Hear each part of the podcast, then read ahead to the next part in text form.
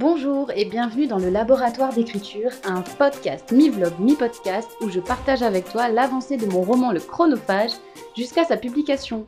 Si tu as suivi le vlogcast d'hier, tu sais que ce n'était pas du tout, du tout une journée productive et que j'ai passé la majorité de ma journée sur Pinterest à découvrir comment Pinterest fonctionnait et à créer des tableaux sur Pinterest. Voilà En gros, ça résume l'épisode d'hier. Et à la fin de la journée, en fait, je suis sortie, je suis allée prendre un goûter à l'extérieur et qu'est-ce que j'ai croisé sur ma route? Ne voilà-t-il pas Un micro-serpent, mais genre un mini, hein. franchement un bébé couleuvre qui est plus petit que mon petit doigt, tu vois. Donc vraiment le truc, j'ai pas peur. On dirait, c'est plus petit qu'un ver de terre. Mais je sais que c'est une couleuvre parce que tu sais, t'as la petite tête un peu chelou là. Bref. Et du coup, j'ai bloqué devant et je me suis dit, est-ce que si je touche ce truc-là, est-ce que ça annule ce que j'ai dit dans le premier épisode du podcast? C'est-à-dire, si j'arrive pas à publier mon premier roman d'ici la fin du mois de mars, je dois toucher un serpent. et je me suis dit que franchement, non, ça valait pas la peine parce que c'était plus petit qu'un ver de terre et que clairement, bah, c'était pas cool quoi de, de m'en sortir comme ça. Donc j'ai pris une photo une vidéo, je vais la mettre sur Instagram. D'ailleurs, je te remettrai en barre d'infos bah, le lien de mon Instagram si tu veux. Mais tout ça pour te dire que cette petite scène là surréaliste, eh ben ça m'a fait réaliser en fait qu'on était déjà le 12 mars aujourd'hui et que hmm, clairement hein, j'aurais pas le temps de finir mon bouquin avant la fin du mois et aussi, du coup, qu'il fallait absolument que je touche un serpent. Et j'ai vraiment réalisé en fait. C'est-à-dire que je me suis imaginé aller dans une animalerie, demander au mec ou à la meuf, et qu'il me mette le serpent dans les mains. Et je l'ai imaginé en train de remonter mon bras, en train de s'enrouler autour de mon bras, et genre j'étais flippée. Et je me suis dit, mais t'es totalement taré en fait. Parce que je crois que je m'étais pas rendu compte en fait de, de ce que je m'étais dit. C'était vraiment pour me pousser à bout et je sais pas si je pensais y arriver vraiment à publier ce roman d'ici la fin du mois de mars, mais clairement là ça va pas être possible et donc franchement ça a été la grosse crise d'angoisse hier euh, en réalisant ça. Enfin, crise d'angoisse, j'exagère un peu, c'était pas vraiment une crise d'angoisse, mais disons que la prise de conscience commence. Et du coup ce matin, parce que là à l'heure où je te parle il est déjà 13h, eh ben j'ai vachement avancé sur mes corrections et ma réécriture, donc euh, coïncidence, je ne crois pas. comme je te dis depuis le début de la semaine, voilà, je ramais un petit peu et j'avançais très doucement. Et là, bah, aujourd'hui, j'ai corrigé le chapitre 2 et le chapitre 3 assez rapidement. J'ai rajouté des choses au chapitre 1. Là, je vais continuer avec le chapitre 4. Bref, je suis lancée, motivée et je pense vraiment que c'est l'image de ce serpent qui s'enroule autour de mon bras qui m'a remis un coup de boost, on va dire. Et du coup aussi par rapport à Pinterest, je me suis dit que ça allait être une récompense à la fin de la journée et donc que je n'ai pas le droit d'aller sur Pinterest avant la fin de la journée parce que sinon j'avancerai pas du tout sur mon manuscrit. Il faut vraiment que j'avance. Voilà Aujourd'hui, ce qui m'aide aussi, pas seulement le serpent, c'est qu'il pleut à verse dehors. Et donc, il n'y a rien de mieux qu'être dans son canapé, enroulé dans une petite couverture avec son ordinateur, les écouteurs, une petite musique, euh, tu sais, jazzy café, café jazz, là. Je sais pas si tu connais, mais il y a des playlists comme ça sur, euh, sur YouTube de playlists jazz. mais jazz de café, tu vois, les musiques d'ambiance que tu trouves dans les, dans les petits cafés en fait. Et là, franchement, j'étais trop posée avec mon petit thé, mon ordi, ma couverture, mon canapé, ma musique. Top. Toutes les conditions étaient réunies, pas de Pinterest, aucune distraction possible. J'ai super bien avancé. Donc je vais continuer à appliquer cette méthode cet après-midi. Et voilà, je te tiendrai au courant.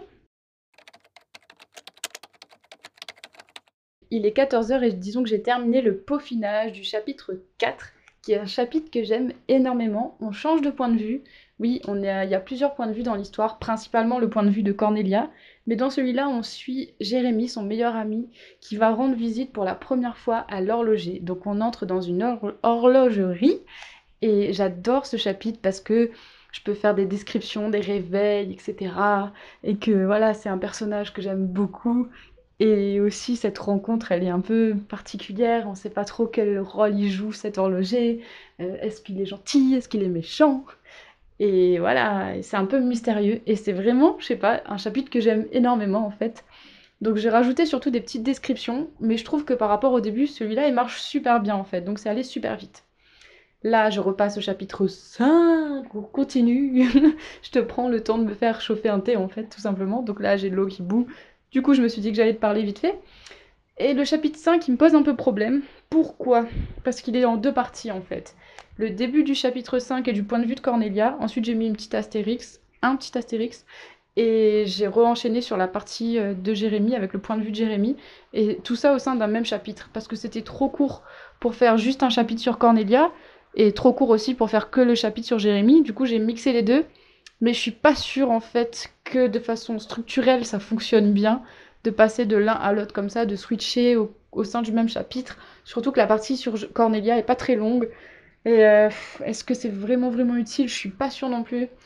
Donc là, il va falloir que je travaille ça surtout en termes de structure, plus que de hum, peaufinage de phrases et de dialogue ou de description. Donc je sais pas trop encore comment je vais m'en sortir avec cette histoire. Je te tiendrai au courant. Donc j'avais besoin d'un petit thé pour me plonger à fond dans ce chapitre et voir ce que j'en fais. Parce que je sais pas trop. Bref. Il est 15h et j'ai terminé de corriger et de réécrire ce qui devait être réécrit dans le chapitre 5. J'ai laissé la structure comme ça finalement parce qu'il y avait un élément en fait euh, apporté par Cornelia que je pouvais pas forcément changer pour l'instant. Et je me rends compte aussi que c'est de plus en plus important pour moi là d'avoir un avis de bêta lecteur parce que ben, mon avis personnel ne me suffit plus et j'ai besoin de savoir si ça marche comme ça ou pas. Si quelqu'un qui n'est pas le nez dans mon histoire, ben, en lisant, est-ce que ça passe comme ça ou est-ce que c'est trop, ça fait une trop grosse coupure, une trop grosse rupture, qu'on me dise bah non, là c'est pas assez développé, là peut-être que c'est trop développé, là je me suis ennuyée, là j'ai décroché parce que tel truc, tel machin. Bref, c'est vraiment important à un moment donné d'ouvrir la porte. Donc c'est Stephen King qui parle de ça. Il dit il faut écrire son premier jet avec la porte fermée, mais qu'à un moment il faut savoir ouvrir la porte. Ouvrir la porte, ça veut dire simplement permettre à d'autres gens de lire votre travail, de lire ton travail, tout simplement pour te donner un regard qui est extérieur et qui est plus neutre que le tien, parce qu'à force de travailler sur ton manuscrit, forcément, tu différencies plus ce qui est bien, ce qui est pas bien, et t'es un peu perdu, quoi. Donc voilà, je réitère cette requête. Si jamais je suis intéressée, n'hésite pas à m'envoyer un message sur Instagram ou sur ma boîte mail. J'ai pas encore répondu aux gens qui m'ont proposé pour l'instant. J'attends euh, un petit peu comme ça, je répondrai à tout le monde en même temps pour euh, leur expliquer comment ça se passe. Mais ça sera sans doute ce week-end, du coup, la première salve de chapitres. Et on en sera peut-être à 10 chapitres. Donc euh, à toi de voir si tu arrives à corriger 10 chapitres en une semaine, une semaine et demie, on va dire. Parce que vrai, je sais que c'est pas évident et que tu as sans doute beaucoup d'autres choses à faire à côté. Donc euh, je comprends très bien. Donc te propose pas si t'as pas le temps. Il n'y a pas de souci. Bon, ben, hier, je t'avais promis de te lire un extrait, et chose promise, chose due. Donc, je vais te lire un extrait du chapitre 4, une partie que j'ai rajoutée aujourd'hui sur la description un petit peu de la ville où ça se passe, qui s'appelle Sunderfield, et qui est une ville inventée en fait. Donc, euh, dans une Angleterre normale, mais Sunderfield n'existe pas, mais je l'ai placé en Angleterre. Sunderfield était séparé par un long fleuve où les étudiants de la seule université de la ville transpiraient, hiver comme été, sur des avirons lancés à pleine vitesse. Le nord du fleuve n'était que champ à perte de vue. La partie sud, quant à elle, avait autrefois été une importante zone industrielle. Les énormes cheminées morcelaient encore le paysage, bien qu'aucune ne crachât plus de fumée. Plusieurs usines avaient été rénovées au cours des dernières décennies. L'une était devenue une salle de concert, une autre un musée, une autre encore un immense centre commercial, le Sunderfield Market Center. Dans cette ville, le vieux et le jeune étaient indissociables, et sous les couches de modernité se cachait toujours l'ancien monde.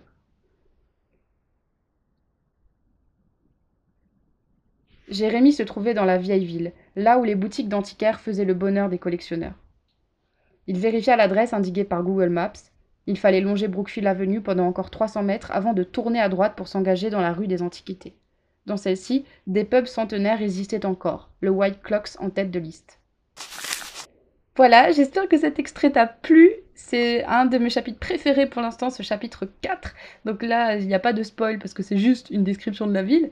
Mais sache que j'aime beaucoup ce chapitre. Bref. On se retrouve demain pour un nouvel épisode du podcast. En attendant, écris bien, prends soin de toi, ou réécris bien, bétalie bien, et à bientôt